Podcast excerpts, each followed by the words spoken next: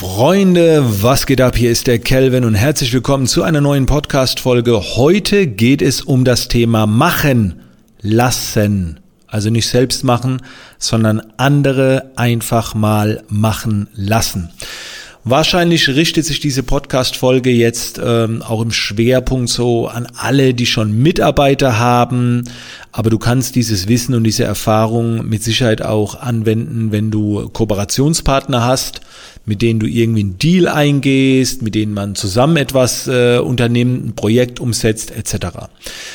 Ich möchte dir ähm, mal so ein paar Erfahrungen schildern der letzten Tage und Wochen weil äh, da habe ich wieder verstärkt diese Erfahrungen gemacht. Und zwar sind wir ja umgezogen in neue Reim ja, umgezogen sind wir nicht, eigentlich sind wir eingezogen in neue Räumlichkeiten. Wir hatten ja davor keine.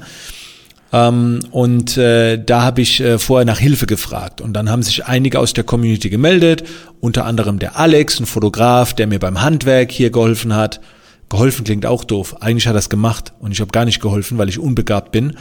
Und der Tobi, der Tobi hat alles mit seinem Team hier in den Räumlichkeiten, äh, was Malerarbeiten äh, angeht, erledigt. Also alle Wände, alles gestrichen, Spezialtechniken und so weiter. Dann hatten wir noch den Eugen, der Schreinearbeit erledigt hat. Also wir haben unheimlich viele Tische machen lassen, Regale und so weiter.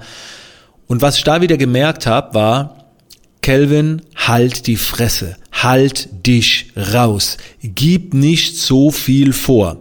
Und hier kommt ein Problem, denn die meisten Handwerker, und das habe ich bei den drei natürlich auch gemerkt, oder vier, die meisten Handwerker sind es gewohnt, Anweisungen zu bekommen. Ja, wie hätten Sie es denn gern? Ja, was hätten Sie da gerne? Ja, das, das, das. Ja, sollen wir dann dies machen oder sollen wir das? Hättest du gern dies oder hättest du gern das? Und ganz ehrlich, woher soll ich wissen, was ich möchte, wenn ich nicht weiß, was möglich ist, was es alles gibt. Und im Umkehrschluss bedeutet das ja auch, wenn ihr im Handwerk seid, euch mehr in die Entscheidungsfindung des Kunden einzumischen.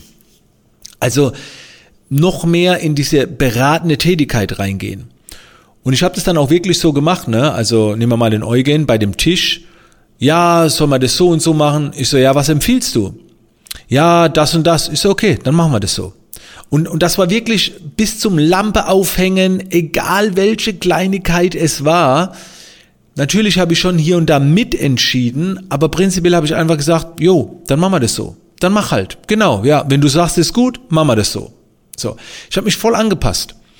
Und ich habe auch meine eigenen Wünsche wirklich in den Hintergrund gerückt. Also ich bin mir so mit der Einstellung rangegangen, egal wie es jetzt aussieht, es ist top weil ich habe es von einem Experten machen lassen. Selbst wenn es mir jetzt zu Beginn nicht so sehr gefällt, es ist top.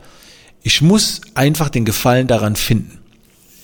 Das ist natürlich alles, was Design angeht, äh, nicht so einfach und deswegen habe ich mich hier und da natürlich schon eingemischt, was Wände angeht. Können wir da noch ein bisschen dunkler und ein bisschen heller.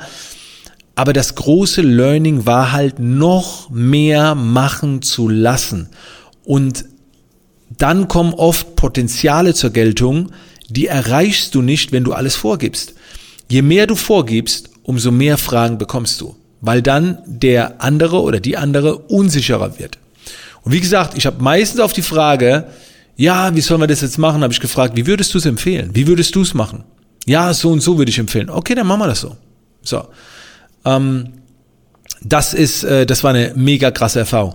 Und hey, ja, es passieren Fehler. Gerade wenn du dich nicht überall einmischst oder alles kontrollierst. Äh, wir haben hier und da mal einen Rechtschreibfehler an der Wand, ne, bei so einem Wallpaper, bei einer Fototapete. Aber ganz ehrlich, das belastet mich jetzt nicht so sehr. Weil wenn du alles vorgibst oder dich überall einmischst, weil du dann denkst, nur so klappt es, dann nimmst du Potenzial. Du nimmst das Potenzial von anderen Menschen. Und am Anfang hast du ja recht. Wenn du jetzt frische Mitarbeiter hast und äh, am Anfang übernimmst du vieles noch selbst, weil du weißt, es klappt dann. Natürlich ist das so, weil du ja mehr Erfahrung hast. Natürlich klappt's dann. Eher. Ähm, aber du nimmst halt das Potenzial. Und du gibst der anderen Person nicht die Möglichkeit, so gut zu werden, dass du irgendwann schlechter bist. Ne? oder sich zu entfalten. Ich habe zum Beispiel vor einiger Zeit den Luca ins Team geholt und Luca war jetzt im Videoschnitt, war der okay, aber nicht geil, so, ne? Und äh, ich habe ihn trotzdem machen lassen. Ich habe ihn Fehler machen lassen und habe danach erst gesagt, naja, das gefällt mir nicht so, da mal mehr drauf achten. Und er hat es wieder gemacht und wieder gemacht und wieder gemacht. Und das kostet ja Zeit. Ich hätte ja auch zu Beginn alles vorgeben können. Aber du nimmst einfach die Möglichkeit der Entfaltung. Du nimmst die Möglichkeit, dass die Person aufgrund des Feedbacks wächst. Weil du bekommst ja immer erst dann Feedback, wenn es gemacht ist. Und wenn du vorher alles äh, sagst, wie es sein muss, weil dann kannst du wirklich schon alles selber machen.